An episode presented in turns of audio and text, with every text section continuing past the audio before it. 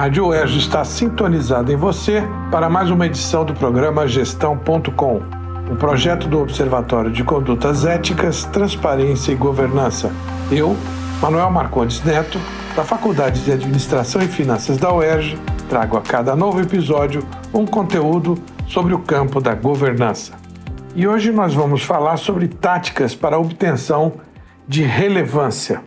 Do que se trata? Trata de colocar o seu, sua proposta de valor, o seu negócio, ou a sua prestação de serviço né, acima da paisagem. Alguma coisa que possa ser atribuída ao seu negócio que distinga da concorrência, né, que salte aos olhos em diferença ao ambiente. Por isso, a relevância, o relevo é? diante de uma planície para a qual os consumidores olham na hora de fazer suas escolhas. Bem, para atingir essa condição de relevância no seu segmento de atuação, uma organização ou pessoa pública precisa empreender algo que não é barato nem fácil: a pesquisa de opinião. Claro que com a tecnologia, com as facilidades que a internet provê, ficou mais fácil fazer enquetes. O grande problema é você delimitar geograficamente, enfim, aonde você atua, no, no bairro em que você atua, ou cidade em que você atua, é, para conseguir que essa pesquisa seja fidedigna, dê a você noções e para isso uma amostra, que é aquele quantitativo de pessoas que você ouve, seja representativa do todo. Então, fazer pesquisa de opinião para segmentar mercado.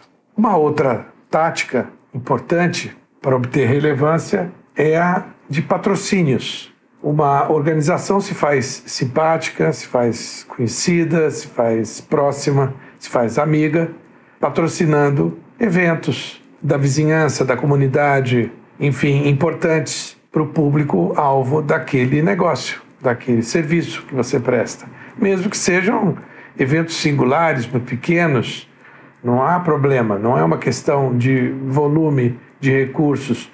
É, muitas vezes o patrocínio nem precisa ser financeiro, basta ser uma troca, um apoio, algum material que você produz que possa ser usado. Isso é muito importante por exemplo, na área de teatro.